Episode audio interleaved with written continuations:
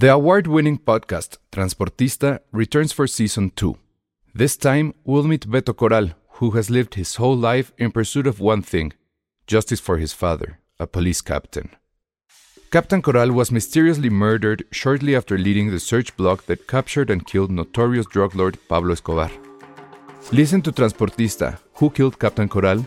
Available on the iHeartRadio app, Apple Podcasts, or wherever you listen to your podcasts. There's never been a faster or easier way to start your weight loss journey than with PlushCare.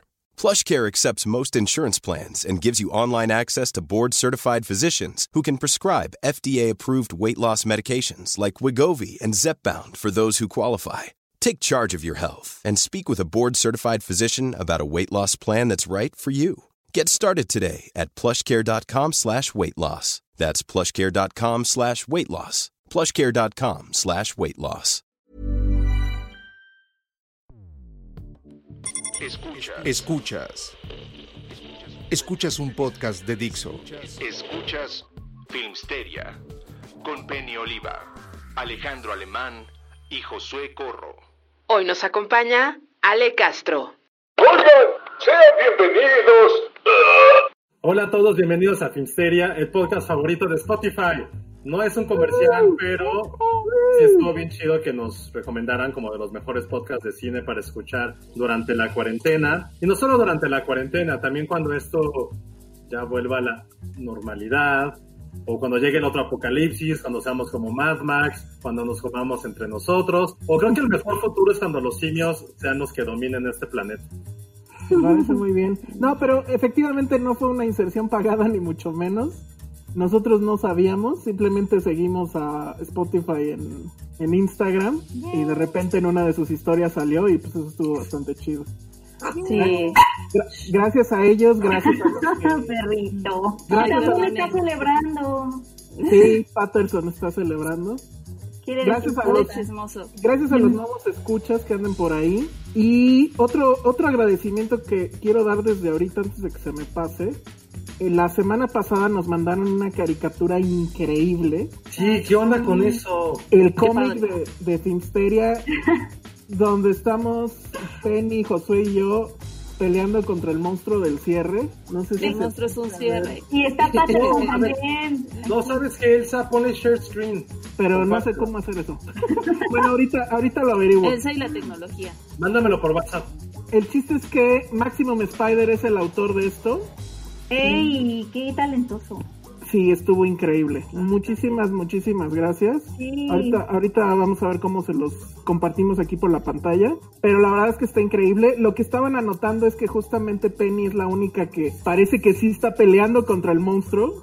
Pero es Josué que y yo, lanzallamas. Josué y yo estamos simplemente en el pánico total. Y este, y Penny trae su lanzallamas, efectivamente. Exacto. Tanto que lo criticaste, Penny. sí. Pero creo que es mi arma, ¿sabes? O sea, ya me siento más segura. Sí, Oye, ya. no, está padre sí, esa arma. Estuvo increíble ese cómic, ¿eh? Sí, Yo nunca sí. tuve talento de nada gráfico, pero haber visto eso sí fue... Wow, muchísimas gracias, estuvo bien chingón. Eh, ni siquiera sé, cuando lo estaba viendo, o sea, ni siquiera sé cómo empiezas un dibujo así, o sea, por dónde empiezas. O sea, ¿qué, qué haces? O sea, haces una línea, ¿Cómo es el boceto? Ajá, o sea, ¿dónde empiezas? O porque te lo imaginaste, ¿no? Es que esos artistas está muy cañón. Yo no podía hacer una línea recta en mi clase de, de comunicación, o no me acuerdo ni cómo se llamaba, era algo de diseño visual. Dibujo técnico. dibujo técnico, yo no podía hacer una línea recta ni con regla. O sea, me salía así. Siempre me decía, ¿pero por qué no se arregla yo? y el monstruo del cierre, quiero, quiero decir que es súper. eh, o sea, es fiel a la realidad. Es- o sea, así se siente. Así, con todos esos dientes que no tienen fin, y que son en varios niveles, como si fuera el infierno de Dante Alighieri, así. Así es. Pero aparte, el, el monstruo del cierre tiene un cierre en la boca, literal. Ajá, su boca es un cierre, eso Es está un cierre. increíble. Está padre. Sí, tiene todos los detalles. Josué enseñando el ombligo. Está Patterson, Patterson, está Patterson. Patterson mordiendo. Está dando su luchita. Ajá. Mm, Parece hamster, pero está, es Patterson. sí. Sí.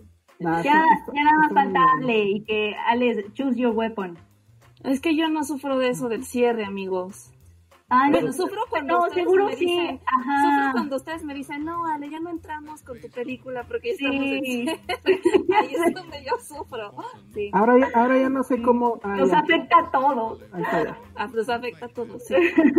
Bueno, pues eso, eso no podía, no podíamos dejarlo de agradecer. Y entonces, ¿hoy qué día es, Josué?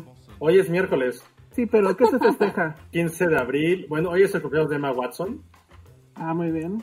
Que creo que no tiene ni un papel relevante después de Hermione. ¿Ninguno? No. ¿Qué opina Bueno, Penny al maybe, respecto? maybe O sea- La Bella y la Bestia. O sea, sí, o sea, notorio, pues la ve y la bestia, pero que lo haya hecho bien, Qué fuerte.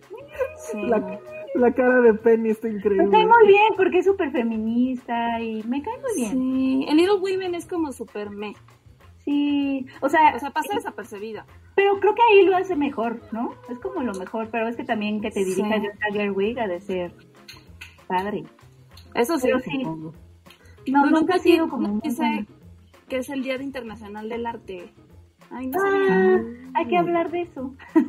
Ay, y en las ventajas de ser invisible sí me cayó bien. Sí me gustó. Ah, sí es cierto. sí, sí, esa película me gusta. Sí, a mí también. Y Pero también los cumpleaños de Seth Rogen. Ah, hoy es cumpleaños de Seth Rogen. Ay, qué padre. Se está poniendo Bueno, hasta la madre. Sí, Ay, gracias, Lulu. está Es de Mr. Chispa. Sí, está muy padre.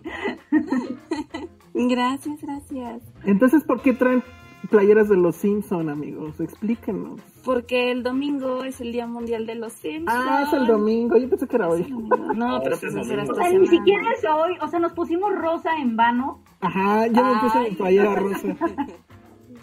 Vista- vístanse de rosa para cuando sea el día de Mean Girls. Ese día sí. Sí, October Ah, 3rd. también. Ujú. Ajá. ¿Seguiremos No, pero- en, en cuarentena en October 3rd o qué? Esperemos que Dale, no. ojalá que no. Esperemos que no. Ya estaremos en un mundo no capitalista con otro tipo de orden y jerarquía. No, Penny. Eso no va a pasar. No, no creo. Tranquila, tranquila con esos ánimos socialistas, por favor. Anarquistas. Vamos a, simplemente vamos a estar en la pobreza absoluta. Pero bueno, la gente entra a este bonito podcast para olvidar lo que está pasando allá afuera. Entonces, díganos, empezamos con lo que vimos en la semana, ¿no? Sí. ¿Y qué te la- A ver, Penny, si quieres vas primero. Yo vi Unorthodox, no sé si ustedes la, la vieron. No, No, me, da, pero dale. No. me da toda la flojera, así que véndemela muy bien. No, mira, más bien te la voy a resumir y ya tú decides. Ok. Porque tengo sentimientos encontrados, entonces puedes ah, agarrar el Team Penny, que sí se emocionó, o el Team Penny, que no le gustó tanto. Hay, hay, hay dos opciones. ¿Cuál es el. Jake y cuál es el Mr. Hyde? El Jake, el, mm, híjoles, es una muy buena pregunta. Yo creo que Mr. Hyde sería el que medio no la quiso, ¿no? ¿Por qué? Porque es una historia súper, o sea, que marketeada en estos momentos eh, es como el timing perfecto, ¿no? Ya sabes, eso de empoderamiento femenino, feminismo y Mm. todo eso. Es una historia real, eso, eso sí está muy padre, sí es una historia brutal, sí es una gran, gran historia de una chica que creció en estas comunidades pues ultraortodoxas judías en Nueva York. Eh, estas comunidades que son súper cerradas y que además son descendientes de gente que murió en el holocausto, ¿no? Eh, esa básicamente es la raíz de estas comunidades que están en Nueva York. Entonces obviamente son comunidades que crecieron sobre un gran trauma histórico. Y ella crece ahí, eh, pues obviamente eso es una comunidad pues machista, o, sí, oprime, ¿no? No hay mucha libertad, etcétera. Y ella huye al lugar de origen del trauma de su pueblo, o sea, Berlín, y no le dice a nadie, o sea, un día, y así empieza la serie, es muy, es muy Netflix en este sentido porque también como que thrilleriza, no es las situaciones, entonces el primer capítulo la ves huir, tal cual, eh, está tratando de agarrar todo lo que puede, baja, no, porque es, es, es Shabbat, algo no puede hacer, entonces tiene que dejar cosas y se va directo a la casa de una amiga, la amiga le da su boleto de avión, le dice corre al aeropuerto, ella se va al aeropuerto y se va. Y entonces te empiezan a contar en paralelo tanto su vida como en Berlín, como en flashbacks, su vida en esta comunidad. A mí lo que no me, lo que, o sea, la historia sí está brutal, o sea, sí te da, sí es una historia que se debe de conocer, por sí misma está increíble, pero la forma en que la cuentan me hizo ruido, porque no sé si ustedes vieron Disobedience de Sebastián Mm. Lelio, con Rachel Weisz y Rachel ya. Adams. Ah, es también es un poco la misma historia, nada más que ficción. Rachel Weisz es una judía que huyó, más bien ella huye a Nueva York porque es lesbiana, entonces huye de su comunidad y la película empieza cuando ella regresa al funeral de su papá, que es un líder comunista, y ella entra a este funeral y nada más requiere Sebastián de una secuencia al principio para darte a entender qué tan complejo es estas situaciones, porque estas personas sí viven en una comunidad cerrada, creencias que nos pueden parecer bárbaras, pero no son, no son satán, ¿sabes? O sea, no son villanísimos, los malos del cuento, o sea, ahí están las personas que, si yo cre- hubiera crecido ahí, ahí están las personas que me amaron, que me cuidaron, que, ¿no? Dentro de todo, son, es lo único que yo conozco. Entonces hay estos matices en la película de Sebastián y en la película que creo que sí es de Sebastián Lelio, si no, ahorita se los confío. Sí, yo sí. Pero, y esos matices no están en esa parte de unortodoxos. Ellos sí son super Hollywood, los malos, los malos, malos, malos. Y entonces siento que eso está raro porque al tú minimizar o no complejizar el- su comunidad, un poco también estás quitando pues peso a lo que ella hizo, ¿no? Porque te lleva a estas como conclusiones de, ay, pues qué tonta, ¿por qué no se salió antes? Pues si se ve que son unos malditos, ¿no? Y al rato que veas pasar a un judío hasídico le vas a gritar, estúpido, ¿no? O sea, como justo no está malditado. Y la parte, eso es la parte de la comunidad de, eh, de, de Nueva York, que son estas personas que de verdad tienen un trauma histórico. Sus tradiciones es lo único literal que les permite sentirse seguros y con estabilidad, porque son, o sea, sus, sus abuelos murieron en los campos de concentración, o sea, también hay que matizar esas cosas. Y en la parte de Berlín, que esa la inventaron por completo, o sea, esa sí es totalmente ficción, está súper raro que ya llega y al segundo día ya se pone jeans, este, ¿sabes? Como- Ok. o sea, como que es un proceso. Imagínate que te sales del- de esto que es lo único que conoces, toda tu vida internalizando estas creencias de que pecado, tu cuerpo, ellas no pueden enseñar su cabello, las mujeres casadas tienen que traer sea, la rapan y se ponen una peluca. Y entonces llega el primer día y se quita la peluca y se mete al lago. O sea, como. Y en el mismo making of, ella sale diciendo que le costó años empezarse a destapar, o sea, empezar a usar ropa pues, más destapada, más, más moderna, más, este, más occidentalizada. Dijo que le costó años y esta serie lo hace en tres días. Entonces, eso está muy raro, muy raro. O sea, siento que ¿Cuántos capítulos son? son cuatro. Siento que no tuvieron tiempo. Ah, más bien fue eso. Seguro, sí, es eso. Porque querían llegar a un lugar de la historia y entonces todo fue como super atajos. Y lo que pasa es que también te explican mucho con diálogos, como, como, ay, sí, es que me siento mal, sí, yo también. O sea, como que, como que todo es súper literal. Y cuando, eh, en el momento en que ella empieza a dudar de su fe, googlea así. ¿Is there a God? O sea, como que la misma guion es como, o sea, como que simplifica el proceso. Pero fuera de eso, obviamente la historia de ella está brutal. O sea, es más, quiero leer el libro, porque la historia está basada en el libro. Está basada en el libro. Ajá, pero Ah, pues sí, bueno. vela a ver, a ver qué te parece. Sí, si son cuatro episodios, sí. O sea, duran una hora, supongo, ¿no? Y yo la vi muy rápido, yo la vi en un día y la verdad es que ella actúa muy bien y sí, sí es relevante mencionar que es la única serie hasta ahora que se ha hecho casi completita en este idioma judío que es el Yiddish. Mm. Es la, es la única serie que ha, pues que se ha producido en ese, en esa lengua. Ok, bueno, entonces así ya igual sí la veo. Porque dije 10 capítulos, eh, creo que no va a suceder. Pero bueno, está, justamente está en el top 10 de Netflix. Ahorita como que ya va de salida, pero está en el, el lugar 10. Pero creo que sí llegó a estar en el lugar 1, en algún punto Sí, de la sí, cuarentena. siendo muy popular. O sea, Exactamente. está buena, nada más que sí está hollywoodizada un poco. Bueno, pues ahí está. Poco ortodoxa en español o unorthodox o no sé cómo se ¿Qué tan pronuncia. ortodoxa eres? Mm, Este busque. Sí, exacto. Muy bien. Va, entonces tú, Ale, ¿qué viste? Pues vi un poquito de Last Dance, pero debo Ah, admitir que ya. me ganó el sueño un poquito. No. No, no, porque, o sea, sí me estaba gustando, más bien ya estaba cansada, ya era muy tarde y dije, ay, bueno, luego lo veo. Pero... No, no, no, no, joyita. Ya sé, ya sé. Mejor ver, Consuelo Puente ven. Sí, exacto. A ver, sí, antes, antes, como- antes de pasar a eso, ese es un documental, seguramente lo escucharon en algún punto de la vida, porque el tráiler salió desde el año pasado. Tengo entendido que originalmente el proyecto iba a ser de ESPN, o bueno, es de ESPN, pero lo iban a transmitir en su pues en su señal, en su cadena, pero no sé, llegó tío Netflix y les dio un billetazo, supongo, y entonces ya es un Netflix Originals y obviamente pues trata sobre Michael Jordan. Ese documental todavía no está en la en la plataforma de Netflix. Se estrena el lunes, ¿no, Josué? El lunes sí. Ok, pero bueno, ahorita ahorita vamos a hablar de eso. Nada más quiero hablar rápido de las cosas que vi.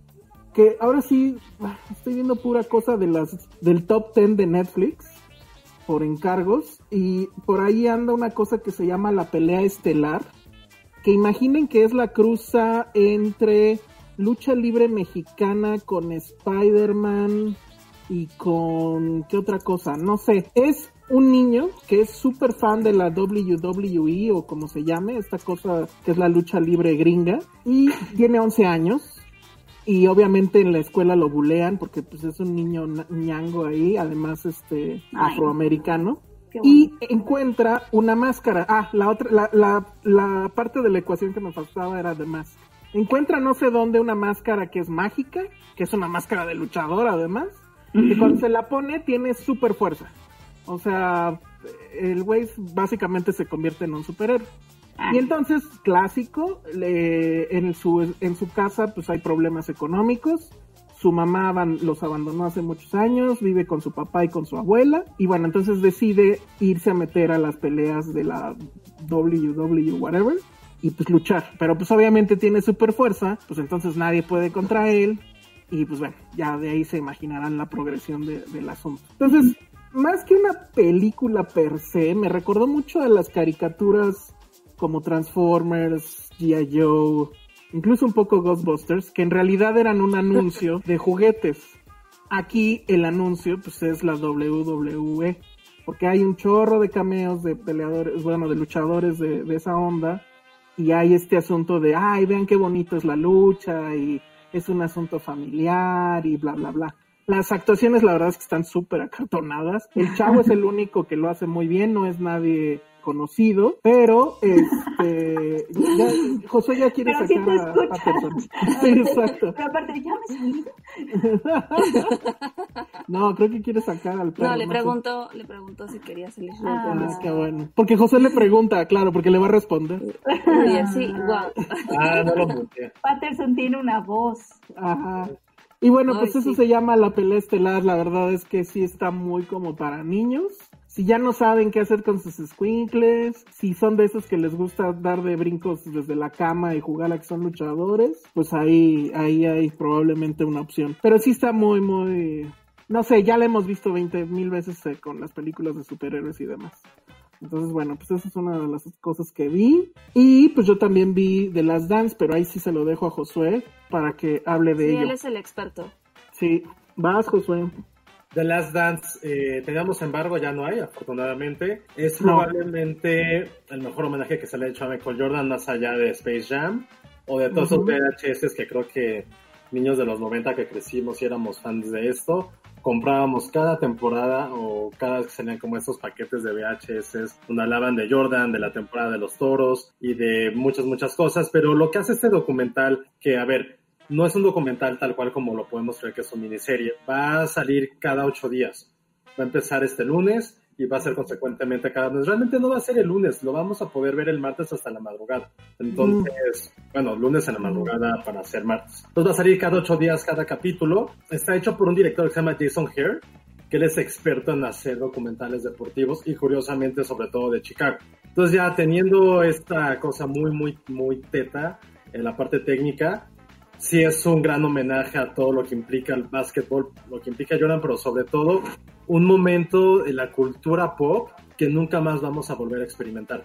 Porque lo dicen en el primer capítulo, Jordan era lo más cercano a Dios que teníamos en esa época. Y es cierto, 20 años después de su, casi 20 años después de su retiro, sigue siendo una de las figuras deportivas más importantes y que sigue marcando una generación completamente. Y seguramente hay gente que nos está escuchando y que ya tiene hijos, probablemente también les va a inculcar a sus hijos todo lo que fue Michael Jordan. Entonces, este, este, esta miniserie se llama The Last Dance por una razón muy específica. Cuando empezaba la última temporada de Phil Jackson, que, era, que fue el entrenador de los Toros de Chicago, se retrata que el, el general manager eh, dice, sabes que es tu última temporada.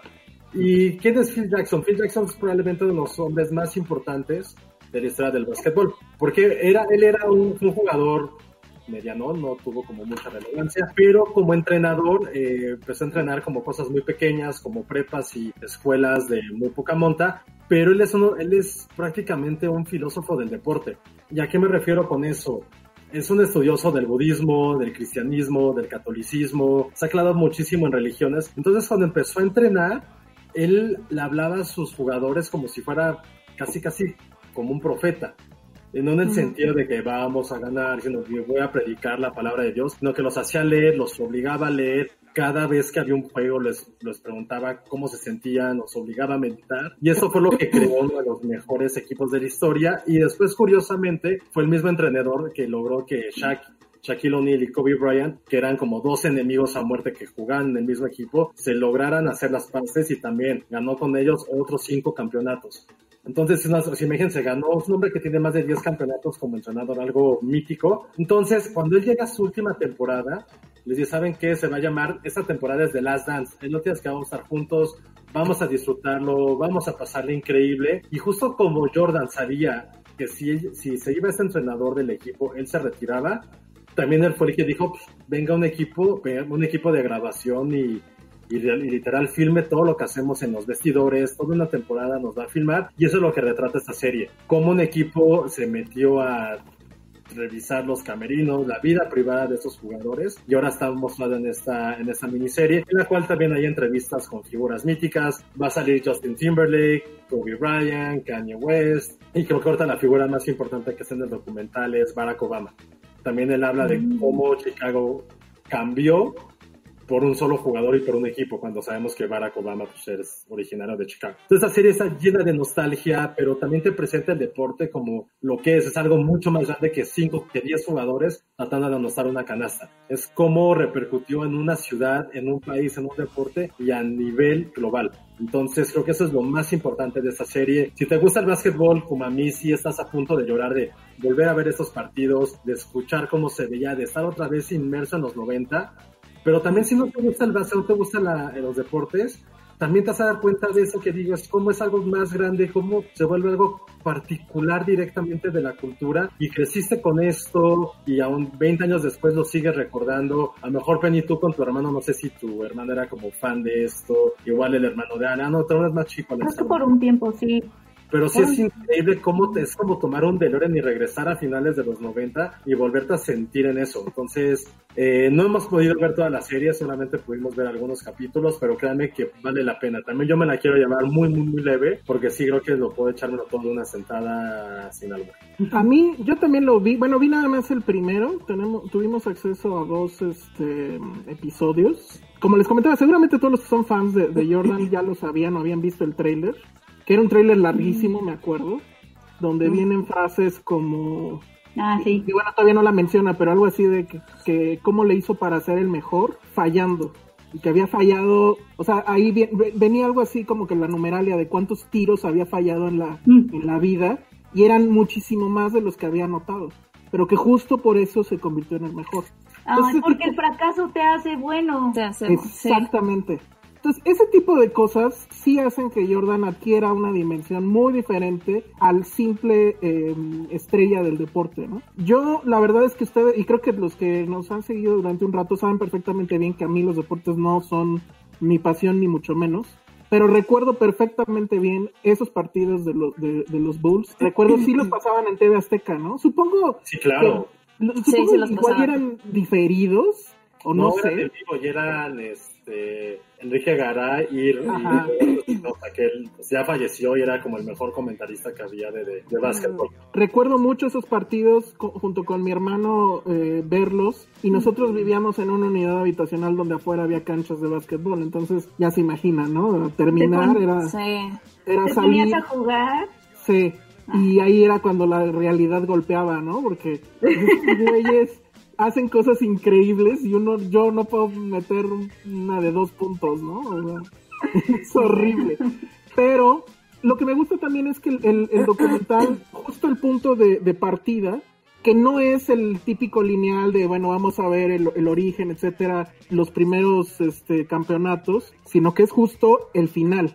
Y me gusta también que no hace a un lado la parte política del asunto. Se, es el, el último baile, por así decirlo, o la última temporada, porque el, no, no era el dueño, pero era un... Era el gerente.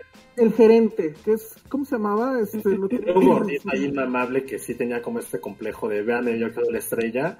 Ajá. Y quería ser la estrella y no quería ni que fueran Jordan, ni Pippen, ni Rodman, ni Phil Jackson. Dijo, oye, pues te voy a correr. Jerry Krause se, llama, Krause se llamaba. Y este, efectivamente, o sea, sentían que ya la, la vida útil de este equipo, que es Pippen, Jordan, eh, no me acuerdo quién más, que ya había pasado y que tenían que hacer cambios, porque pues hay que cambiar, ¿no? A pesar de que venían de una racha ganadora increíble, pues decidieron que eso tenía que pasar y por eso se vuelve la última, la última temporada. Un asunto completamente de política, de egos, de cuestiones monetarias incluso, y bueno, y cómo Jordan pues toma el, el mando de eso y cómo es que él va a hacer un poco de resistencia, aunque al final pues es, tenemos que hacerlo así y vamos a hacerlo porque seguimos todos. Si se va Phil Jackson antes, que ese era un peligro o una posibilidad, pues nos vamos todos o me voy yo, pues, ¿no? Y ya de ahí ya el documental em- da, digamos, un poco reboot y empieza justo cuando él llega a, a los Bulls, que es este estudiante, pues, básicamente que no está, diría mi abuelita, maleado, y que llega a unos toros de. Chicago que eran una pinche orgía loca de drogas, de mujeres, de alcohol, de accesos. Él cuenta... O sea, rockstarcísimos.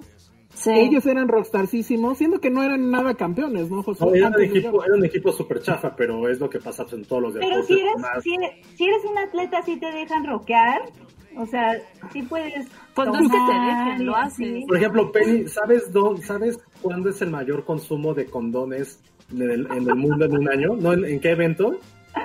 ¿Es en, el en las, en, las- No, el en los Juegos Olímpicos. No, sí, hay, un- hay un documental de, de que hay, un- hay gente que va disfrazada para tener sexo. Que ¿En serio? Quiero es ver toda eso. una tendencia, sí. Pero, No, pero es que Órale. no. ¿cuándo fue? Es en los Juegos Olímpicos. Por eso, Mm. sí. Porque, porque los atletas Claro. tienen su Pues sí. Pero, pero bueno, ok. Sexo. El sexo saludable te hace tener. Este, No, pero Penny, estamos hablando de abdomen sanos, O sea, pero, no. pero por ejemplo, o sea, en comida, drogas y eso, no tienes a su nutriólogo que les dice, no puedes comer eso. Eran los 80. Sí. Sí, además. O sea, como Jordan lo platica es, abrí la puerta, estaban, estaban en una, en un hotel todos, y pues obvio, cada quien tiene su propio cuarto, ¿no? No como en los festivales. ja. Y, este, abren la puerta y entonces así dice, por allá estaban las chicas, aquí había mil líneas de coca, acá estaba todo el trago y pues todo el mundo se quedó así de, uy, ya llegó Jordan, que no lo conocían, era el nuevo y sí fue así como de, güey, pues se va a integrar, ¿no? Y no se integró. No, o sea, No, él agarró, se salió de ahí, dice que bueno, que, que a él no le importaba, pero que obviamente no podía tomar parte de eso porque sabía que si los cachaban, pues iban a ser todos culpables, él incluido, ¿no? O sea, no claro. se ahí. mentalidad que el güey Sí, él fue el niño bueno. Él fue el ñoño. Sí, Sí, un poco. Tú serías el Jordan de Filmsteria. Total. A mí Yo me no podría. que hubiera como, pero no podemos rockear de una forma, o sea, que haya muchas pizzas y helado Ay, Penny, no, eso no es rock. y tamborines. Así de, No les cambio, manches, es una gran les, fiesta. Les cambio la coca por pizzas. Sí, Ajá. imagínate, no, por favor, hagámoslo. O sea, como, como, sí, Todos gordos. sí, gordos, pizzas, tamborines, No, yo ma- yo ya no. Uy, y si nos queremos ver arriesgados, podemos vivir la vida loca. Ay, sí, qué arriesgados. Con chocotorros, con la integral. No, Uy. es una gran fiesta. No, pero-. ¿sabes? Puta, ¿Sabes qué unas bonafinas y listo. Con bonafinas, no, eso ya es volvernos locos. Las malteadas de Johnny Rocket, así, o sea, yo soy una rockstar o atleta y me quito así, llego a mi, a mi suite y todos me tienen así meseros, muchas malteadas de Johnny Rocket con Uy, tamborines, Esa sí me gusta, ¿eh? Oye, cachorritos, es Ay, sí. Ay, sí, magos. Un show de magos. Magos. Bailamos, Sí. eres más ñoña que Jordan, y eso ya es mucho. que- Pero sin el talento. ¿Quién sabe, Penny? Eres la Jordan de tu onda, tal vez. sin el talento. Yo cuando aventaba la pelota en la secundaria para rebotaba y me pegaba en la cabeza. O sea, era ese tipo de cosas. Ay, Penny. No, yo sí era malísimo. Mi hermano era muy bueno. Lo malo es que nos cambiamos de ahí donde vivíamos y pues ya, ya no jugó y se volvió pambolero, qué chafa. Ah, Pero bueno, a lo que a lo que voy Ah, es está que bien también. te muestra justo esas historias. Hay, por ejemplo, otra escena donde él llega a entrenar y trae ¿qué, qué carro es? ¿Es un Lamborghini? Corvette. Es un Corvette. Co- Corvette este que, eh, convertible pues y, y justamente este cuate el tal Jerry Krause trae ahí un coche de contador horrible ¿no? Sí, y, eso dices, me y dices, güey o sea qué tiene bonito. la misma Coche lana de ¿no? contador. No, No, pues obvio no. pero bueno te podrías comprar un coche más decente tanto Sí.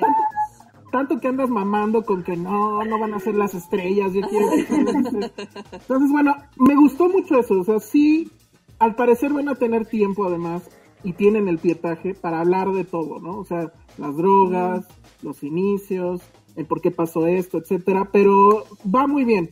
O sea, insisto, apenas son dos capítulos, yo apenas llegué al primero, pero sí es, sí es de estos viajes de nostalgia que es imposible salir inmune, ¿no? Sí recuerdas muchas cosas y te emociona, porque sí creo, y ahí también Josué me dirá, creo que Jordan es irrepetible y no ha habido alguien que se le acerque. En esos entonces decían, bueno, pues es Mohamed Ali, eh, no sé, mencionan a, creo que alguien de béisbol, ándale, Babe Ruth y Jordan. Y sí, así es, es una figura grandísima. Pero Sí, bueno, hay gente que no lo conoce, neta, es momento de darse cuenta de lo que fue. sí, O sea, hay, que gente pocos, joven, porque- hay gente joven que a lo mejor no lo vio jugar. Eso sí. exacto. O sea, Pero se retiró creo que- 60 de 20 años. No creo que haya gente Sí. que lo haya visto Yo, yo no, yo de hecho creo que no lo vi jugar, o sea, excepto que lo he- después lo busqué, en, lo he buscado en YouTube y todo, pero así a mí, por ejemplo, yo no lo vi jugar. ¿Y en Space Jam? En, en Ajá, Space Jam, decir eso. lo increíble es que yo ya lo conocía antes de Space Jam, o sea, ya, ya cuando jugabas o ya cuando ya, ya decías cosas como, ay, si te crees Michael Jordan, ¿sabes? Aunque no, aunque tú ni, ni siguieras a los basquetbolistas, ni supieras nada de eso, tuvieras ocho años en mi caso, ya, o sea, ya era tan parte de la cultura popular y alcanzaba a tanta gente, incluso fuera como de las esferas deportivas, que, o sea, yo ya, yo ya tenía una imagen de él y yo ni siquiera de chiquita lo conocía físicamente, pero yo ya decía su nombre. Y, y bueno, creo que de esa época el único que se medio le acercaba pues era el Magic, ¿no? Sí, Magic fue un poquito antes, Shaquille O'Neal fue después. Sería mucha gente de su generación, pero Y, Hoy es, siempre hoy ha es LeBron James. ¿Cómo? Hoy es LeBron James. Sí. Híjole. Sí, Sí, Josué. sí. Sí, pero no, no se le puede comparar. La verdad es que yo digo que no. No sé de estas Pero cosas. En influencia yo creo que no, ¿eh? Al Por relevancia, pero a realmente lo que ha hecho- es diferente. Pero a ver, lo que ha hecho LeBron, no, Michael Schumacher después de la Fórmula 1, no, no, no, hay, no hay punto de comparación. O sea, por ejemplo, nos dice Alejandro Flores, LeBron está a nivel y si llega a ganar otro campeonato su leyenda será mayor. No Alejandro, porque no tiene ni siquiera el mismo número de campeonatos. LeBron tuvo que irse a Miami y conseguirse dos amiguitos para que lo ayudaran a ser campeón, entonces no está al mismo nivel. Perdió finales humillantes hasta Golden State, entonces están al nivel, pero pero sí creo que LeBron es una figura mítica para una nueva generación y sobre todo porque él ha entendido que él es más allá del deporte.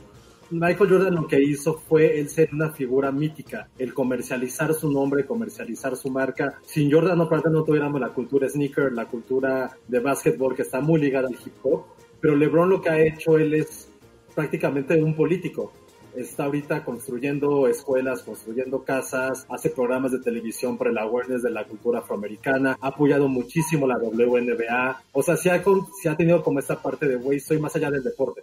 Y es lo que siempre ha dicho con James, yo soy más allá de una atleta. Ve, ve lo que, ve lo que dice Ericito. dice que se está volviendo heterosexual con tanto Un tanto deporte. de deporte. Perdón, Tenía pero mucho es que tiempo que no hablaba de esto, créanme, no tengo con quién hablar de deportes. A mis amigos no les gusta. Con eh, nosotros, gente, ¿por qué no, Josué? Sabemos un montón. la gente de mi oficina, sabemos, Penny. Ajá, todo Ajá. cosas. mujeres, chicas o gays. La primera vez que puedo hablar de esto, déjenme en paz. Pero te escuchamos. Estamos escuchando, Ay, drama. recibimos. No, y por ejemplo, de LeBron James es este programa en, en HBO que se llama The Shop, ese que les decía, invita a diferentes figuras del deporte, de la política, del entretenimiento, para hablar de cómo, qué significa ser afroamericano, minoría en Estados Unidos en el siglo XXI. Entonces creo que él ha hecho algo mucho más por el deporte, más allá del básquetbol, que sí es probablemente en el top 3 de las grandes figuras de ese deporte, pero él ha hecho algo mucho más interesante. Pero insisto, si no hubiera Jordan, no hubiera existido como un LeBron en lo que él está haciendo pero cada uno dentro de su dentro de lo que han podido establecer lo han hecho increíble. También creo que la ventaja que tuvo Jordan o por qué también es tan mítico es por esta mentalidad que siempre procuró de puedo ser un perdedor, pero el ser perdedor me va a llevar a ser el mejor, me va a ayudar a ser el mejor basquetbolista y al fin de cuentas digo, hizo Space Jam, ya es como lo más que puedes hacer en, en la cultura pop. Oye, ¿en qué juego? Creo que supongo que es este el, el último, el de Last Dance, donde anota no sé cuántos, creo que la clava o algo así, ¿qué hace esto? Así como de perdón. Ah, eso lo hizo en la final contra Portland. Lakers, Portland. fue algo bien, bien, este, bien famoso. ¿Pero pidió perdón? No, no, pero eso sí hay una, hay una razón de ser. Alguien le había dicho que no iba a poder llegar a tantos puntos, lo volteaba que les así de güey, pero. Como, como si llegué, perdón. Órale. Como con actitud. Ah, ya, ya. Sí, ah, como diciendo, de básquet. Fue así como de perdón, este, pues soy un chingón. Y no sé si ahí en ese mismo juego es la silueta de él, la clásica. No, eso lo empezó a hacer en un, en un este, en un juego de clavadas, en un curso de clavadas, creo que del 85 o 86, no me acuerdo. Después quiso irse al béisbol, ¿no? Jugó béisbol después de que su papá lo asesinara por cosas de apuestas y porque él realmente, él, el, papá de Jordan siempre quiso que él jugara béisbol. Uh tú vas a ser el mejor, el mejor béisbolista de la vida. Y también uno de los sueños de Jordan era jugar, jugar béis, pero pues, básquet siempre fue un chingón. Entonces como por eso quiso incursionar en la parte de, de béis. Pero también ahí hay como algo truculento, porque sí hay como, tuvo que ver con cosas de apuestas, con cosas ilegales, entonces tampoco era una banca palomita Jordan. O sea, y también hay, hay una historia muy fuerte de. Hay un jugador. Ya, pero ya este es como medio chisme, pero sí es bueno. Hay un, jugador, hay un jugador que se llamaba Isaiah Thomas, que en los 80 mm, era las grandes figuras. En un juego de estrellas, siendo Jordan novato, le hizo un comentario que a Jordan le molestó. Es un comentario tan toto de, güey, así te vistes, o. No me acuerdo bien cuál fue el comentario, pero era como, como, como un. Lo molestó, le, le hizo bullying. Y a partir de ese momento Jordan lo dio toda su vida. Y cuando le ganaron en los dos finales de conferencia, así lo humilló, lo hizo trizas, no le hablaba. Y la venganza de Jordan fue que en el 92, cuando fue el Dream Team, el que ganó en Barcelona, Jordan le dijo, si este güey entra al equipo, yo me voy. Es, no es él, soy yo. Y esa fue su venganza. Porque le dijo, o sea, la, contuvo durante ocho años. Le dijo, a ver, güey. Como Shawshank Redemption. Exacto. Eso sí es rencor y no. Exacto. Ah, Pudo haberlo perdonado, pudo haber sido magnánimo. No, pues no sucedió. Pues no, quiso probar las mieles de la venganza. Y entonces ya, eso es todo lo que hay que decir para que tampoco sea... Porque están poniendo, que están viendo algo de Drew Paul. Ah, sí, que, que nos dice Chimal que no tiene con quién hablar de RuPaul Drag Race. Vamos, no se queja. Podemos invitar a la bolita roja. Ella es súper fan de esa porquería. Yo la odio porque son hombres vestidos de mujeres gritando todo el tiempo. Oye, pero Alejandro Flores te dice, o sea, ya está eh, tirándote pelea, ¿eh? Dice, no, sí, ya fight. Sí, ya no, pero eso sí tiene razón. LeBron es un atleta mucho más completo. Déjale nada más su, su comentario para. Pero estamos hablando de influencia. Dice Alejandro. creo que Michael Jordan gana. Dice Alejandro Flores, vaya, como si Jordan hubiera ganado solo esos seis campeonatos. Sin polemizar más, para mí LeBron tiene mayor talento individual. Conste, no es mi jugador favorito. No, también Híjole. Está muy bien, Alejandro. no es cierto, calcula tu venganza. Pasaron más fueron casi 20 años de diferencia entre Jordan y LeBron de edad. También hubo cosas mucho más de alimentación, de físico, si es algo, o sea, no es lo mismo un jugador de esta época con alguien de hace 20, 25 años. Ahora, voy, voy a, voy a hacer un comentario, voy a hacer un comentario de White Sican bien feo, pero ah, justo la última vez que estuve en Nueva York, quería llevarle a mi hermano una playera de, de, Jordan. Y me fui, hay un Nike en, creo que era el de Soho, que son como seis pisos. Bueno, no había nada de Jordan, pero había todo de LeBron. Porque Digo, es el cool de ahorita. Pues supongo. Sí, pues es lo que está ahorita de moda. Pero si te vas a la tienda NBA de México, la que está en Todo es Polanco, todo es Jordan. O sea, en México creo que sí el culto por Jordan sigue mucho más vivo que en Estados Unidos. Tal vez, no sé. ¿No? Pero bueno, vamos a dejarlo ahí para que no digan que esto es este ¿cómo se llama? Deportiria. Pero ya ahí. varias personas, Josué, que puedes hablar de deportes con ellos también. Sí, yo sí, Sí. quiero. El próximo proyecto va a ser uno de deportes. Sí, hagan su podcast, ándenles. Es que voy a confesar algo. A ver, Mi sueño siempre de niño y por cual estudié comunicación algo que quería ser periodista deportivo. Nunca me interesó Ah. hasta que tuve como 13 años. Ah, Toda la vida, toda la vida. ese es un dato. órale. Hay, hay mucho, hay mucho periodista allá afuera que es comentarista deportivo frustrado. ¿Saben, por ejemplo, quién que es muy famoso ahorita, aunque igual muy pocos son fans de él? Eh, León Krause.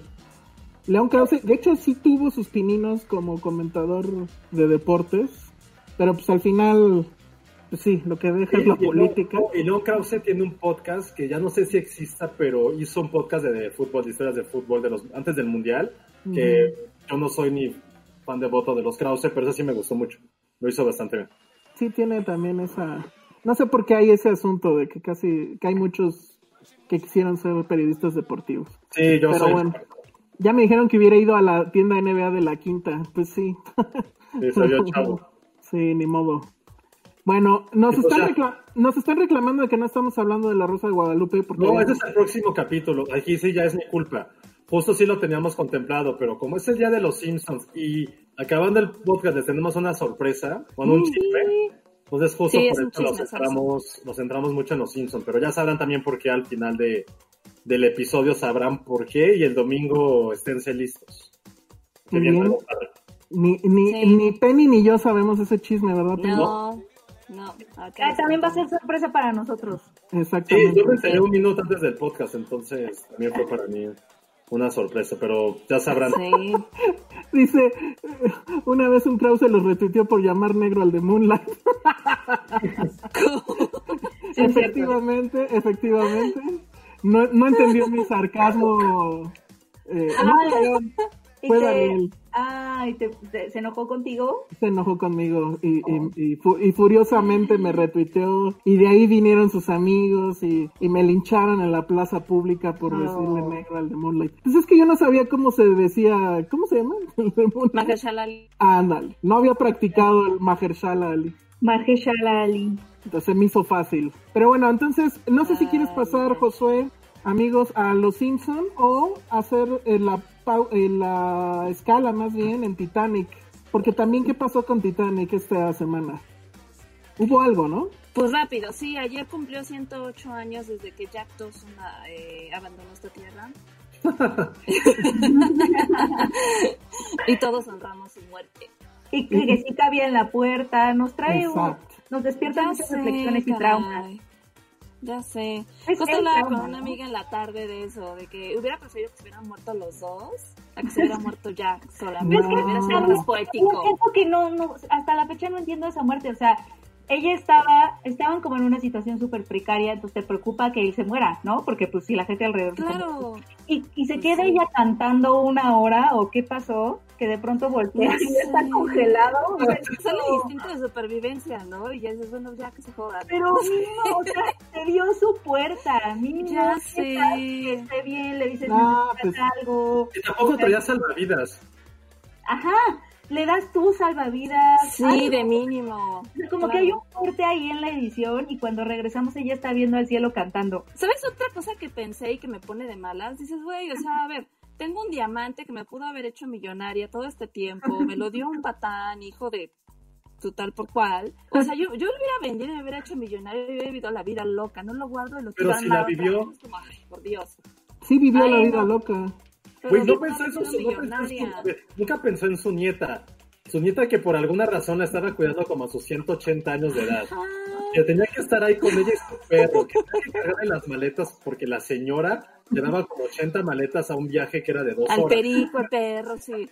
sí Es como, güey, no puede ser su maldita nieta que pobre, seguro le arruinó la vida. O sea, ella tenía como 80 pretendientes y fue de, no, no puede estar contigo, Juanito Pérez, porque tengo que tener a mi abuela loca de 120 años. Pero aparte, como nieta, no te enojarías de saber que tuvo un diamante todo este tiempo. O sea, seguro tú estás trabajando para mantenerla. sí, claro, No, no, claro. no. Güey, fuimos a ser millonarias. Y luego también, como porque todo un grupo de científicos que además están ya muy desesperados por encontrar el diamante y, o sea, obviamente cada día en el mar seguramente les está costando millones, eh, es como de, cuéntanos tu historia y tárdate un día entero.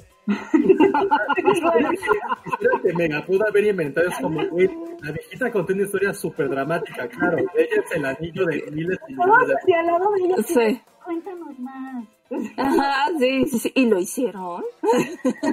Así, y lo hicieron. ¿Y lo hicieron?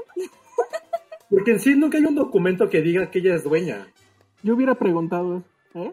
Eh, O sea, se lo hubieras podido quitar. Si dices, ah, Claro, es como, tengo- señora, usted quiere su historia, pues la inventó, qué chido, cuenta historias bien padres, pero no hay algo que diga que este anillo de miles y cientos de dólares o millones es de usted. O sea, nos los choreó Exacto. cabrón, o sea, los timó de una forma bestial. ¿Qué, Ya qué sé. otra- qué otro desastre estaría padre que la viejita nos contara? cuando, cuando, Este, este. ajá, Este, este sería un cuando hagan la película del coronavirus, entonces que sea ella la que cuente todo el pedo. Y al final Exacto. aviente la, la joya a, a China, o no sé. El otro día estaba viendo que ya le estaban queriendo poner nombre a esto, así como The Great Depression, este se le quieren poner The Great Lockdown. Y dije, no manches, Ah. estamos viviendo la historia, que hay Sí. que hacer las cosas que la gente hace cuando está viviendo historia. ¿Qué, qué, qué se hace? Sí. entonces, No sé. no sé, eh, no sé, yo Es que, tampoco. ¿qué haces? Pero en ochenta y tantos años que los científicos nos quieran para que les contemos nuestra historia a la Rose, deberíamos encargarnos de tener una. A lo Ya mejor, sé. claro. O sea, creo que hay, que hay que hacer algo ahorita para que sí Hay que- una historia sí. padre. Y sea Pero que cabrón. más interesante, amigo. Pero ¿qué estaría padre hacer? No sé qué hace la gente cuando está haciendo historia. Así de, fui un héroe, no me salí de mi casa, me la pasé en el sillón. Tienen que ver los tópicos heroico, clásicos, así, una historia de amor, de amor, una ajá, tragedia, una un tragedia. acto de valentía Sí. y ¿qué les gusta? ¿Una peda? Te to- a mí me toca la peda, pido la peda. Pido la peda. Pero la pena tipo Penny, Ah, Por favor. la, la Jordan Penny, la Jordan Penny fiesta. Pizza, malteada, entonces tamborines, cruda de Sugar Rush. total. Sí. Sí. Total. oye, y a Penny, a Penny que le toque el romance. Ah, Ah. Ay, pero que no se mueve. Ay, que- Pero yo sí le voy a dar la puerta. O sea, Pero aquí sería como un... ¿Qué sería no de la puerta? Pues sería un amor a distancia, ¿no? Un Como cubrebocas. de ventana a ventana. era un amor a Susana a distancia. Susana a distancia, exacto. Y yo le doy mi cubrebocas. El cubrebocas es la puerta. Sí. Es cierto, nos besamos a través de la puerta. Sí, porque o puede ser una puerta de cristal, entonces cuando se juntan así, y se ve, Ajá. la- se ve el bao, Exacto. Titanic en esa época sí se puede hacer sin ningún pedo. Oigan, y la, y la banda obviamente sigue tocando. Exacto. Pero Mientras- ¿qué va- Los que van pasando mientras la gente se va cayendo, el cielito Así. lindo. No, no, qué horror. Yo, cállate. yo no vi el video, ¿eh? De plano no lo vi. Fue horrible, yo sí lo vi. No, qué horror. Ah, ¿Sale alguien del cine Mexa? Pues Gerardo, ¿no? No, Luis Gerardo no sale. Sale en la escuela. Sale en Azuela, sí. mm, ¿No sale Tenoch? No. de noche. Ah, bien, Sale bueno. Azuela. Y es que, ¿sabes qué es lo que también me dio un poco de pena? Que no, no reconocía a varios. Entonces es como de. Ni siquiera sabemos a veces quiénes son. Qué horror. ¿Eso es real lo que acaban de poner?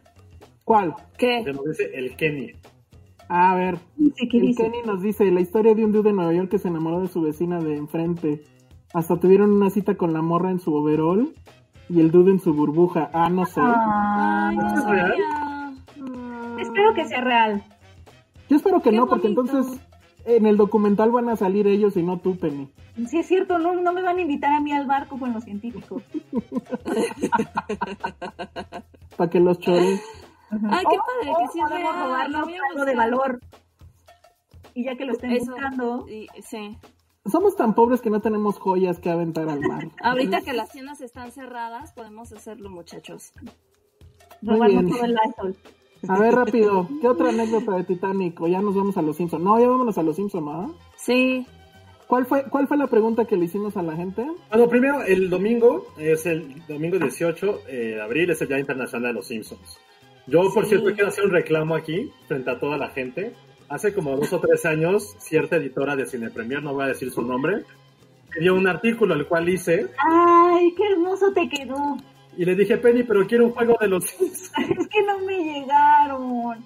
No me llegaron, ese proveedor nos falló cañón. Perdón, te juro que no, nadie lo tiene. Tú no lo tienes. nadie El juego, el juego de Qué los fuerte. Simpsons. El juego de los Simpsons es la puerta, Josué. ¿Cuál? ¿Pero qué juego era? No me acuerdo, pero lo quería. Era Pero como un maratón. Era el. Monopoly. Un Monopoly. Era el Monopoly. Te lo voy a conseguir de tu cumpleaños. Sí, ya va a ser. Aunque creo que no vamos a estar encerrados todavía, pero sí. Pero te lo mando como te mandé la pizza que se robaron alguna vez. La pizza, el juego son la puerta. Yo te lo consigo, amigo. Todo el McGuffin de nuestra, de nuestra historia. Pero bueno, el 18 de, de abril se conmemora el Día Internacional de los Simpsons, que probablemente debe ser el mejor día de la historia, y justo por eso, para poder celebrar, Oye. para poder eh, darlo, ¿qué pasó? Oye, oye, pa- este no es el 18, es el 19. Perdón, ¿yo qué dije? El 18. 19, 19 de abril. Eh, entonces, justo por eso, lanzamos la pregunta de ¿cuál es tu momento favorito de los Simpsons?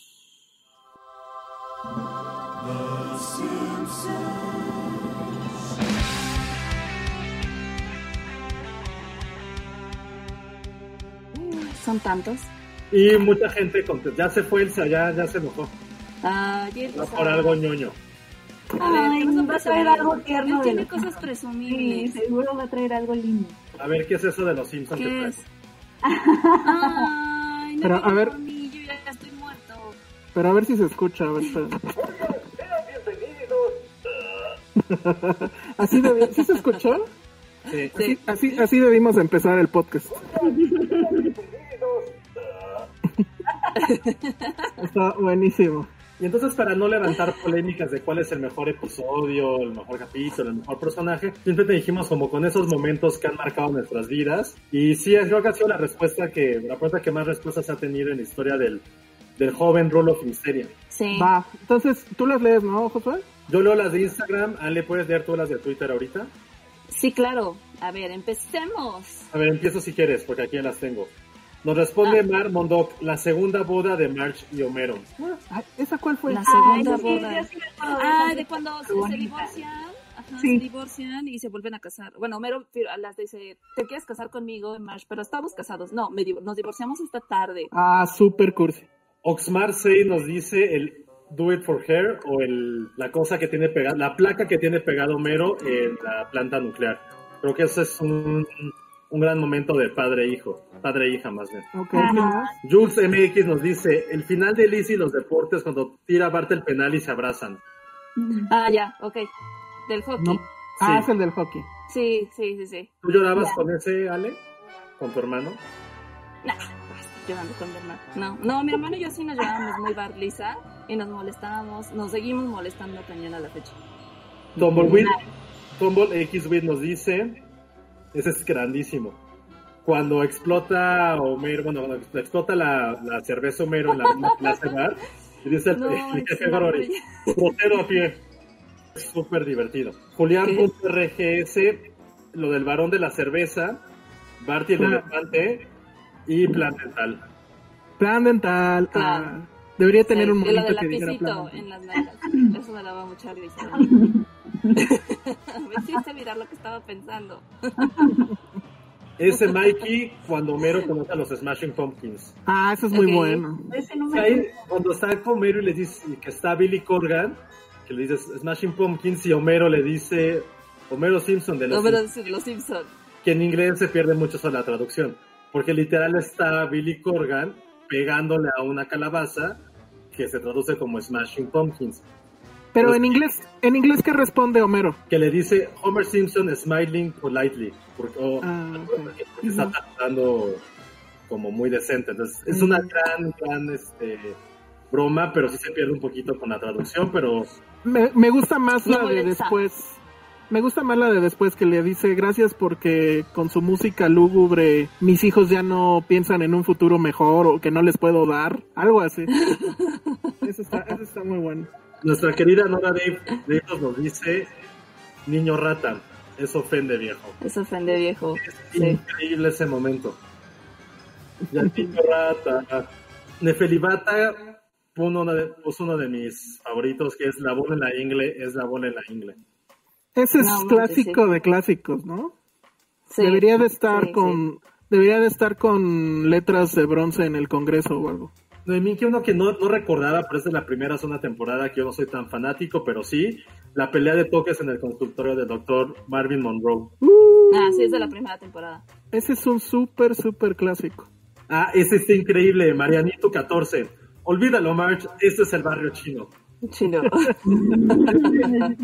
¿Te sabes toda la frase? Es un, este, las- es un speech muy cabrón que tiene eh, referencias a Patton, a Barrio Chino, a Few Good Men, a Cuestión de Honor en español. Y ahí Sí. tiene otra que no me acuerdo qué otra referencia, pero es un speech estupidísimo que se ha hecho Es, es, es, parafraseando estás, esta película.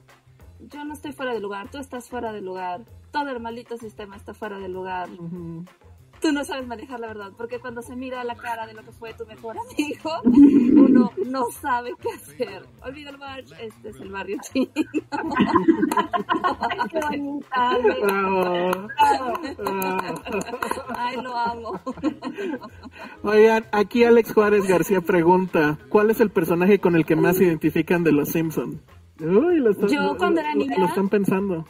Yo cuando era niña así con Bart, porque era súper contestona con mis papás, Ujú. pero así súper contestona, castrosa. Siempre, o sea, yo creo que toda mi, los, o sea, de, del kinder a segundo de primaria, al menos me la viví en la dirección. Me acuerdo que una vez en la escuela, incluso las maestras me tuvieron que amarrar con el suéter porque no me quedaba quieta. Este, sí, yo creo que con Bart. Ya Yo también. No sé, tendría que pensarlo. Yo la verdad es que sí me identificaba con Bart Cañón.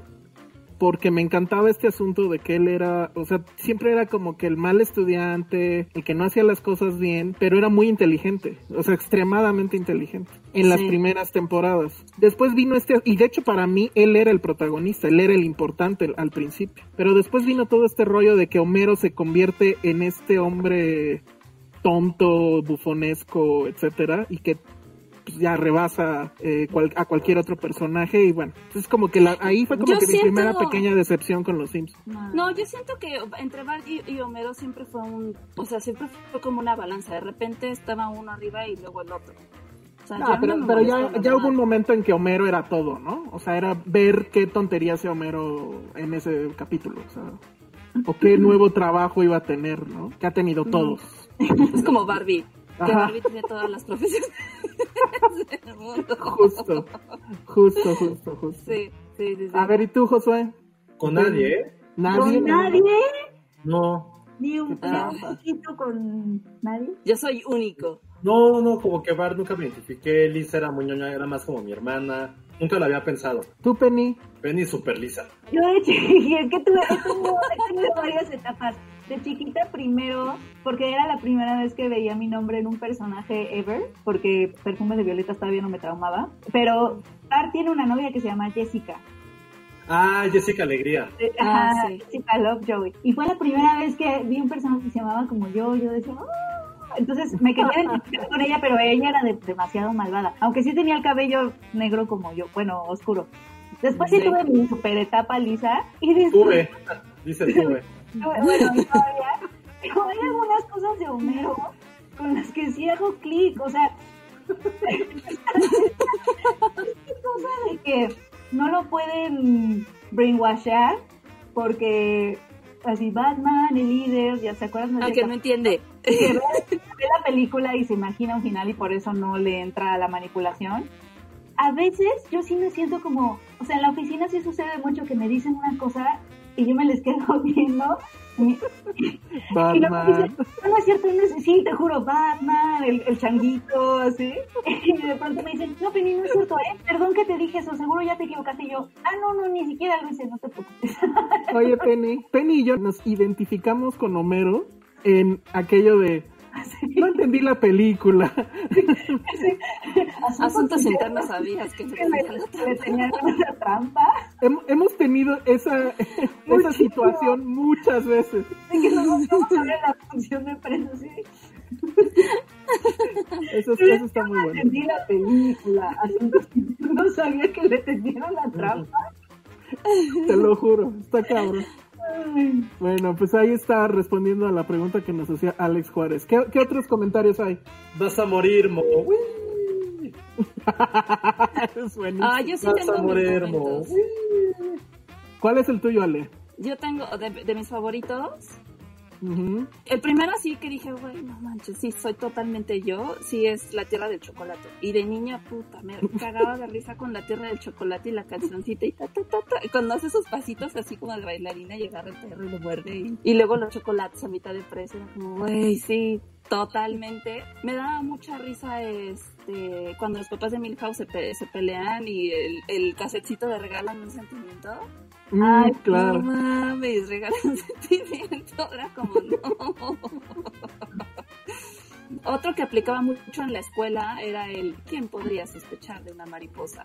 Y luego me cagaba porque no mis amigos no me entendían el chiste. Y a la Oh. fecha me sigue frustrando eso, de que la gente no entienda mis chistes o mis referencias. Me frustra. A veces Y me ya, por pregunto último- si, si sí somos como que ya una especie rara. O, o si No hay todavía mucha gente que usa referencias de los Simpsons Es que yo las uso todo el tiempo. diario. Yendo a la baja. Van a la baja. Sí, ¿verdad? Sí. Es que fue- somos una generación que creció con ellos.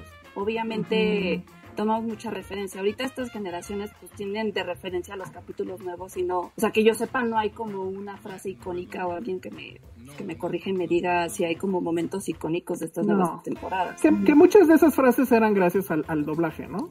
Sí, no, yo creo que el doblaje que tenía en México es el del, o sea, del mejor de todos. Me atrevería a decirlo, era muy bueno. Muy muy bueno. Y también, pues ya perdieron Edge. Porque en su momento, recordemos que hasta Ronald Reagan en algún discurso los criticó, diciendo que Estados Unidos tenía que ser más como los Patrick y menos como los Simpsons. No, fue, fue George Bush. Sí fue Bush, yo me recuerdo que era Reagan. Pero, Mm. o sea, eso sucedió, ¿no? A esos niveles llegó. Aunque Mero Simpson era bueno. Sí. Sí. Pero ya cuando, creo que el momento en que los Simpsons empezaron a decaer es cuando este Homero torpe, pero de buen corazón, se convirtió en este Homero cínico y un Homero completamente idiota, que hacía las cosas simplemente porque era un imbécil. Ujú. En las demás temporadas las hacía porque creía que estaba haciendo algo bueno y que en esta tontería radicaba su humildad y el amor por su familia. Ahora simplemente es estúpido porque puede ser de estúpido. Sí, y al final aprendía la lección y te daba un mensaje y, y trataba de componer lo que hacía.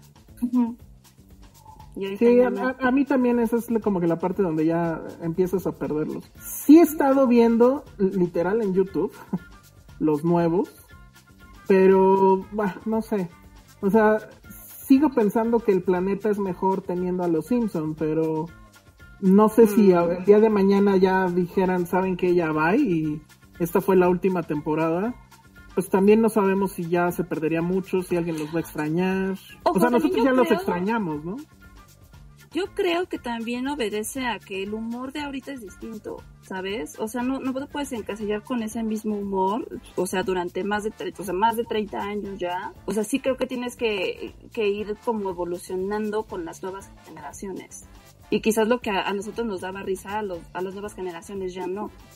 Puede ser. Y yo creo que por eso los Simpsons se transformaron. No es que sean malos per se, a lo mejor para nosotros ya no nos da gracia. Pero- pero me estás diciendo- personas sí. O sea, ¿me estás diciendo que decir la bola en la ingle ya es de tío? Súper de tío. Yo Sí. creo que sí. Ya Voy a servirme otro vodka, amigos. Sí, porque sí me, sí me imagino el típico así de, ay, pues es una bola en inglés, ¿por qué te va a dar risa? ¿No? No sé, Qué triste. Ya somos ya tíos. sé. Yo ya soy tía. Yo también. tío. Yo De- también. Yo voy a puse puse a mi sobrino los Simpsons este fin de semana que estuvo conmigo y sí le gustaron. ¿Sí? Sí. Había cosas que no entendía, le gustaba como toda la parte de comedia física, pero sí le gustaron. Entonces creo que tenemos fe en cierta... Probablemente a lo mejor los que ya tengamos sobrinos y eso les inculcamos es y vuelva a nacer una generación que ame los Simpsons, ya un poco más joven, pero dentro de 10 Ay, ojalá. Sí. Esa podría ser nuestra misión de cuarentena. Alan, Alan Cruz dice, a mí mi mamá no me dejaba ver los Simpsons. Es que también es eso, a muchos no los dejaron. Había muchos que no. A mí mi mamá, por ejemplo, mi mamá es una persona que a la fecha sí es de que usa referencias de los Simpson a cada rato. Es más, utilizaba frases de Homero para, bu- para burlarse de mí. O sea, me acuerdo que una vez me caí en un barranquito y en lugar de recoger, o sea, era una niña, en lugar de recogerme, se empezó a cagar de risa y a decir, maldita gravedad. Todo el tiempo me estaba molestando, entonces, o así usaba la de maldita justicia poética cuando le pasaba algo a ella, ¿no? O sea, como que- y era, era, mi mamá sí era esa señora que se sentaba y así de, niñas, ya van a empezar los Simpsons, ya, ya, apúrense con esa tarea. Qué con nosotros a ver los Simpsons. A la fecha le encantan. Mi mamá sí. Chimal Sí, nos dice. ¿qué me dicen de los Simpsons prediciendo la realidad? Eso está muy loco, ¿no? Pues más bien creo que la realidad es tan Sí. estúpida y también llevan tantos capítulos los Simpsons y con cosas tan absurdas que ya era como complicado que no pudiera pasar eso. Que también creo que había un video de eso en Vox o algo así. Y decían que el tema era que literal pues eran los, los guionistas, evidentemente. Y, y que sí tuvieron, por lo menos en las primeras temporadas, un equipo de guionistas loquísimo.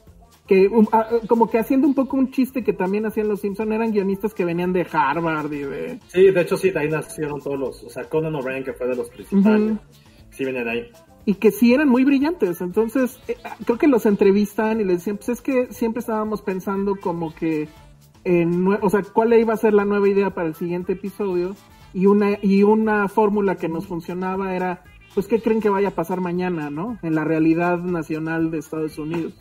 Y pues de ahí vino, por ejemplo, el famoso chiste de que Disney compra Fox, ¿no?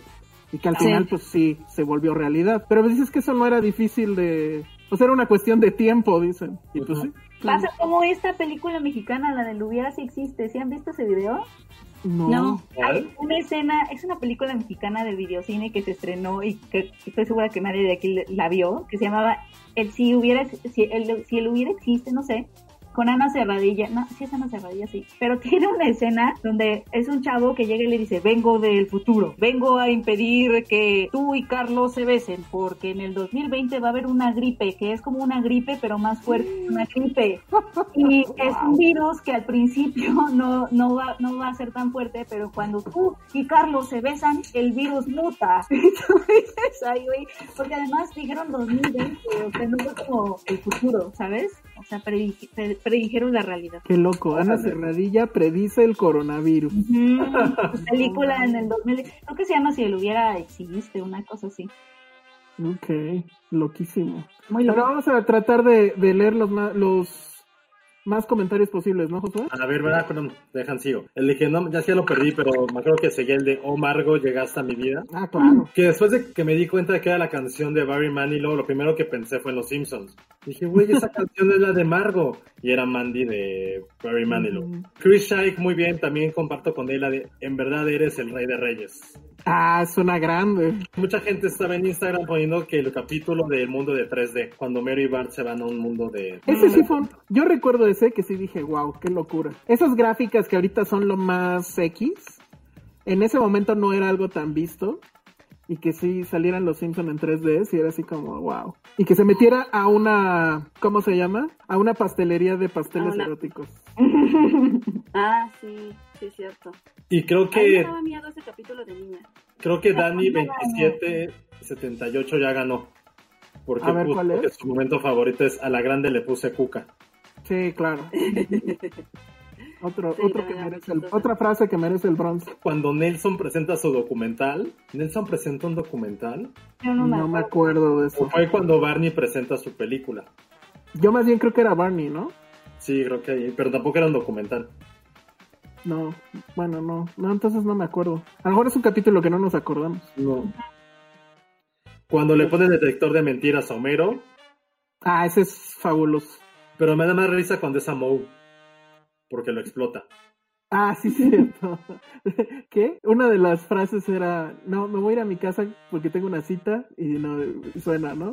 Luego, ok, no es una cita, es una revista. Y- y- ah, una revista porno. Y no, tampoco. Ok, es un catálogo de lencería, ya. Que tampoco era un catálogo de lencería, era un catálogo para ver descuentos en una tienda. Ah, sí, sí. Luego René García nos pone, aquí lo vemos durmiendo en una bolsa de plástico que le da poderes sexuales. Súper clásico también. El capítulo de la, alber- de la alberca con homenaje a la ventana indiscreta de Hitchcock, sí. Todos esos que hacen homenajes, creo que eso ya también se perdió en las nuevas temporadas. O sea, casi todos los, los capítulos hacían homenaje a una película. Creo que seguramente sí sigue, pero tampoco como los hemos visto. O sea, hay un capítulo de las nuevas temporadas, y creo que ni siquiera está nuevo, es de hace como 10 años, cuando le hacen parodia a Volver al Futuro, que es el capítulo de los 90 de Los Simpson No me acuerdo. Que dice, hola, soy tu, hola Kurt, soy tu primo Marvin Cobain. Ah, sí, y es este Homero con su banda que es como Nirvana. Que ese, momento sí se me hizo súper, súper épico. Yo lo podría poner como mi, mi, mi momento favorito de las nuevas temporadas. Pero esa no es de la tan nueva temporada, ¿o sí? Va a ser de hace 10 años. Mm. Es que para mí los nuevos son los que ya están en formato wide Ah, me y caga. que, y que la animación ya es así un poquito en 3D súper bien hecha. Que eso también es como que otra cosa que, que extraño de los Simpson clásicos, que es la animación, ¿se acuerdan de los primeros? Como era como que más flexible, como que Mm. movían más la boca, este, etcétera. E- Eso era de un, de un estudio, era de un estudio en particular que no me acuerdo cómo se llamaba. Y ellos tuvieron creo que hasta las dos primeras temporadas nada más. Después ya se pasan al otro estudio que supongo que cobraba más barato y era este con niños este chinos ahí dibujando o algo por el estilo y que ya la animación cambió. Pero los primeros es todo un clásico por eso. El, el que era más notorio de ese tipo de animación era el de la niñera ladrona. Sí, Ah, la- sí, los ojos. Es que el dibujante Ajá. de las primeras temporadas era el mismo dibujante de Rugrats. Ah, cierto, era el mismo estudio. ajá. Era el mismo estudio, entonces fue que cambiaron de estudio como por la tercera temporada y ya fue que la animación fue como más redonda, menos tosca. Pero esas primeras, a mí me encantaba esa animación, ¿eh? me Ah, encantaba. no, yo lo odio. Yo, o Sí sea, lo Yo no la odio. Pero la de la niñera me gustaba mucho, me daba mucha risa la cara de... Y no sé qué va a pasar, que le Ujú, así, se le saltan los Justo, ojos, me daba risa. justo. ¿Qué, ¿Qué ibas a decir, Josué? ¿No la odias, pero qué? No, que odio las primeras dos temporadas en la parte de animación. Y ya cada vez que prendo la tele y está en un capítulo de Los Simpsons, pero veo que la tele de la familia es como una widescreen, es como una pantalla plana, es como puta, son capítulos nuevos y le cambio. Ujú. Me pongo de malas. Yo sí los veo, porque, pero los veo así de voy a lavar los platos, que en esta cuarentena ha sucedido demasiado. Entonces ya, ya me di cuenta que me tardo un capítulo de los Simpsons. Entonces, pues pongo los nuevos, pues ya, digo, total. Oye, esa tienes razón. Yo antes, cuando era más niño, bueno, cuando era niño, mejor dicho, medía mi tiempo por capítulos de Los Simpsons. Era como, nos íbamos como de viaje o lo que sea. Es como, ¿cuántos de viaje? No, pues son como cuatro horas. Y era como, ah, cuatro horas, son ocho capítulos de Los Simpsons. Ah, no, no es tanto, es un chingo. Pero antes mi vida estaba segmentada por eso, por unidades de los capítulos de Los Simpsons. Qué nerd. Ricardo Padilla nos comenta que el episodio donde Nelson presenta su documental es temporada 15. No me acuerdo en No. absoluto, ¿eh? Ah, no me No, acuerdo no. tampoco. No, me- no me acuerdo. No, ni idea. Bueno, tenemos, ¿qué será? Como 10 minutos para seguir leyendo comentarios. O no sé si ya quieres pasar a la sorpresa. No, es que le diga, porque es la que iba a leer los de Twitter, que hay varios buenos. Hay varios Hay un a ver, montón, a ver si nos da tiempo. Los voy a leer lo más rápido que pueda. A ver, venga. Primero, Eric Motel, arroba Eric Motel, hamburguesas al vapor. Ah, grandísimo. Súper bueno. ¿Tú, tú hiciste esta semana hamburguesas al vapor, ¿no, Ale? De Sí, comer. Hice hamburguesas al vapor de comer. Con la aurora boreal en mi cocina. Muy bien.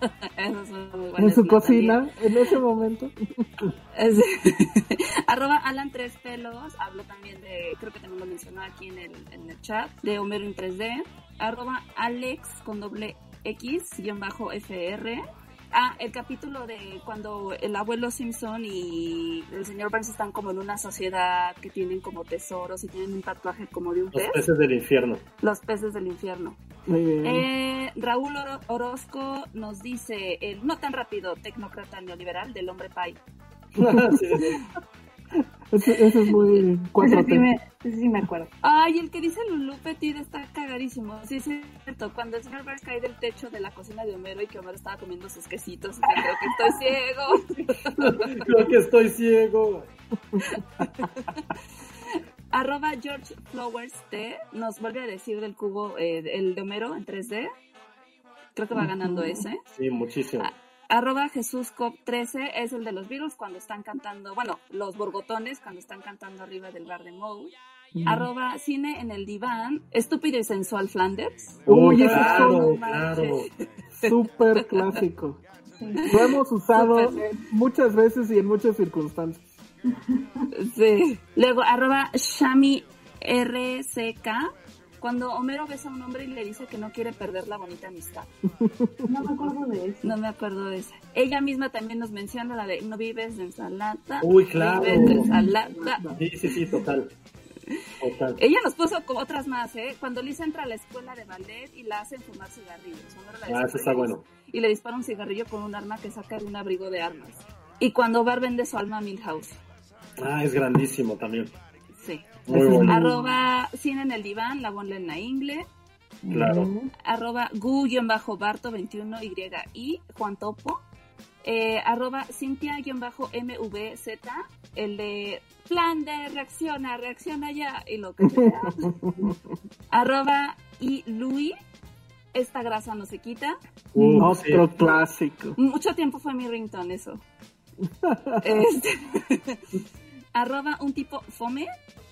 Absolutamente el final del capítulo de la princesa Cachemira. Muevan, muévase señores, no hay nada que ver aquí, solo son mis padres besándose. Muy bonito. Arroba ismorsh, is, is, ismor. Hola señor Thompson. Ese es mi favorito de la vida.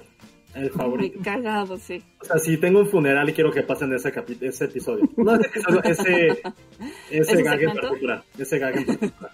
Ay, creo que le habla a usted. Arroba Ferchusnanda, igual no vives de ensalada.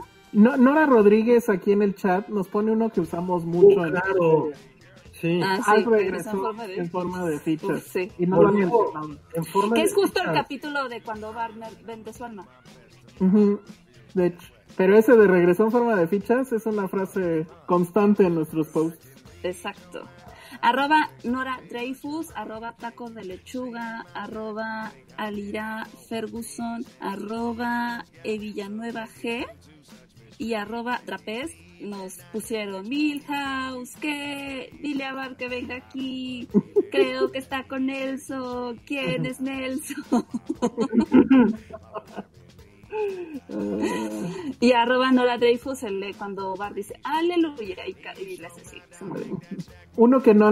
Bueno, aquí lo veo en Twitter, que sí es uno de los grandes.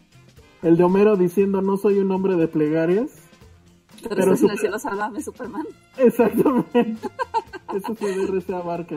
Dios que no. Yo, yo tengo dos que sí utilizo mucho y que sí mencionan en Twitter.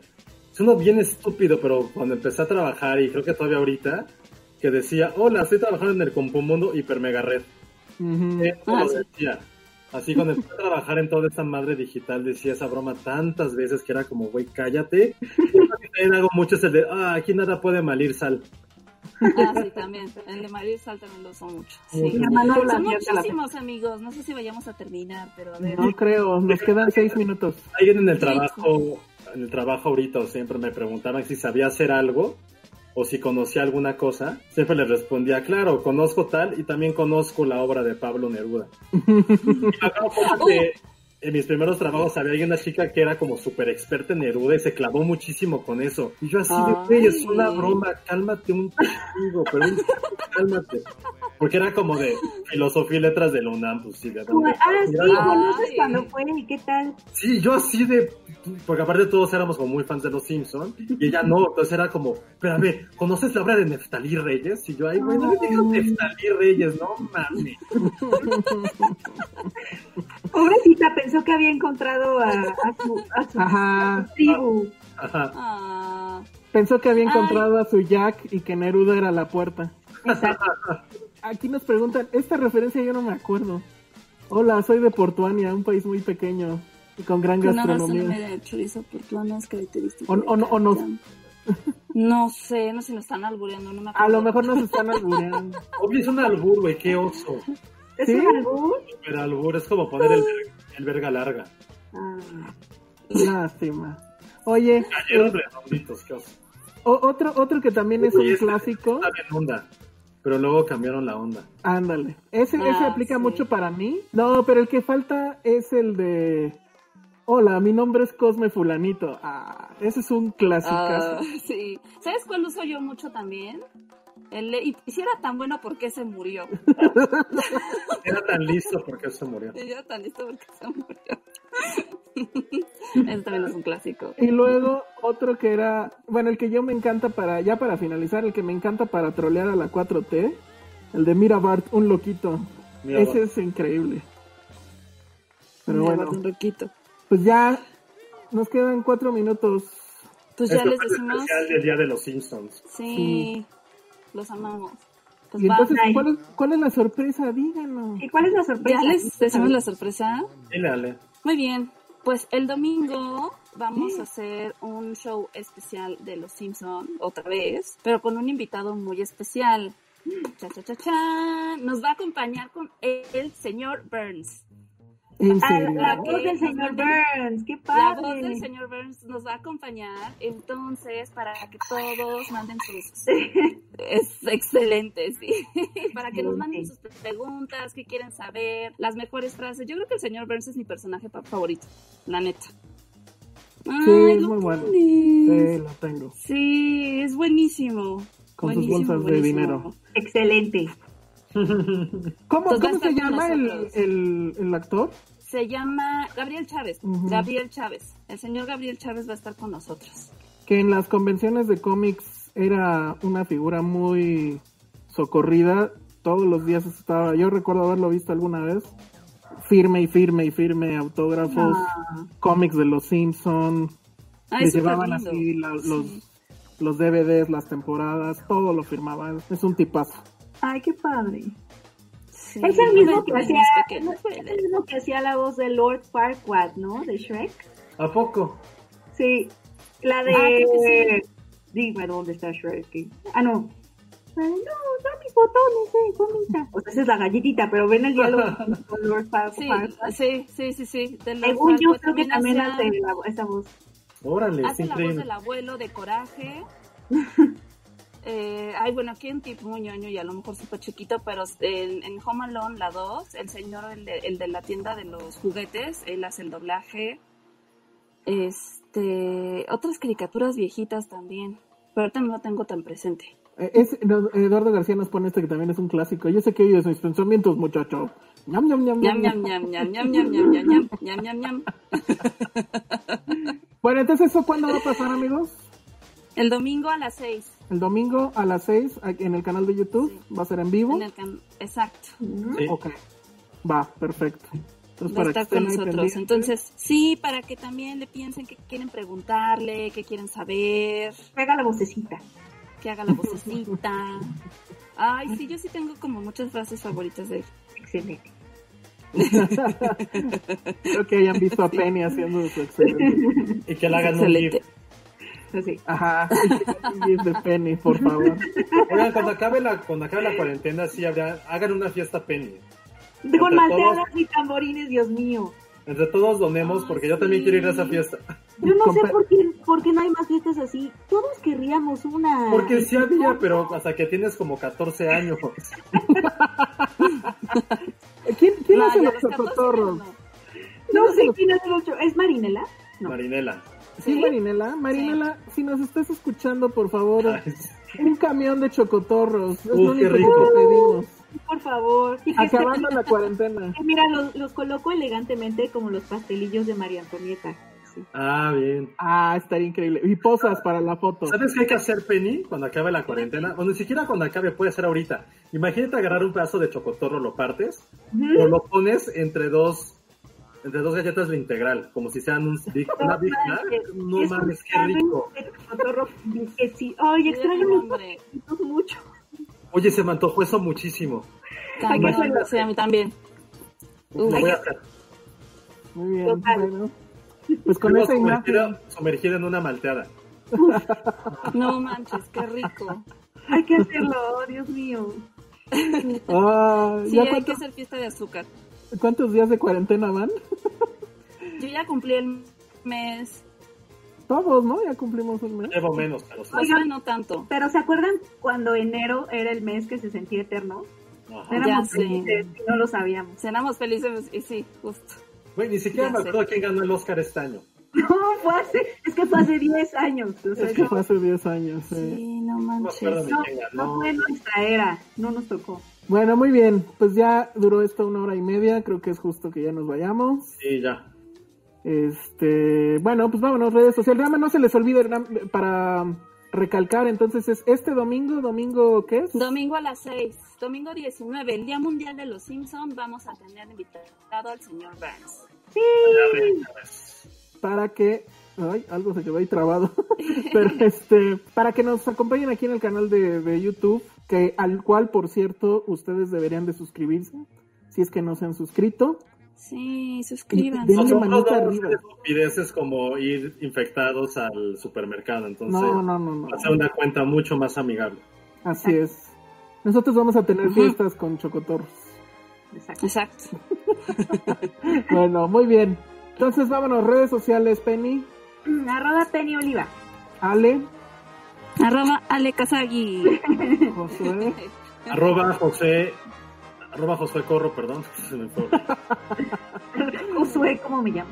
ajá, José, ya, José no sabe cómo se Ya la llama. próxima semana sí hacemos lo del chisme de la Rosa de Guadalupe. Ok, Pero perfecto. mándenos- Sí, pero yo sí vi un capítulo. Pero Ustedes ajá, los capítulos. ajá, Ustedes es, arróbenos. es ver capítulos, ¿no? Sí. Recomienden los capítulos, sí. Ajá, exacto, que, que, que el público nos recomiende capítulos y nosotros los vemos. Instruyanos en ese arte. Hay Me algún parece capítulo. muy capítulo. Va a haber uno del coronavirus, ¿verdad? Si no es que ya hubo. Sí, Es que ya lo están haciendo. Yo espero que suceda. Si hay algún capítulo que sea como mi hija tuvo un rush de azúcar y se aventó por la ventana, mándenselo a Penny.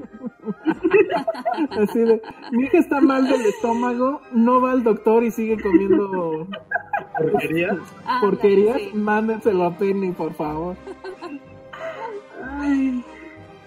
Híjole, ya nos, están- ya nos siguen albureando aquí, bueno. Este, mi nombre es arroba el Salón Rojo y vean The Last Dance en Netflix y sigan viendo a Los Simpson, obviamente. Nos vemos. Bye. Bye. Bye. Besos, besos. Y fin de transmisión. Adiós.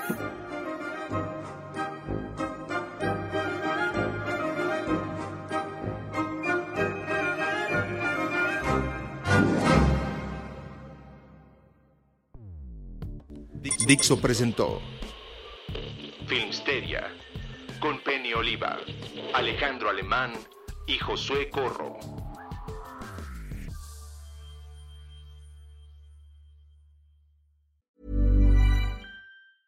Hey, folks, I'm Mark Marin from the WTF Podcast, and this episode is brought to you by Kleenex Ultra Soft Tissues, your ally to help tackle your allergy symptoms this season. I love the change of seasons, but nobody loves pollen and all those other things floating in the air that make you sneeze during this nice weather. Kleenex Ultra Soft Tissues are hypoallergenic and allergist approved, so fight back against watery eyes and runny noses without worrying about irritating your skin. For this allergy season, grab Kleenex and face allergies head on.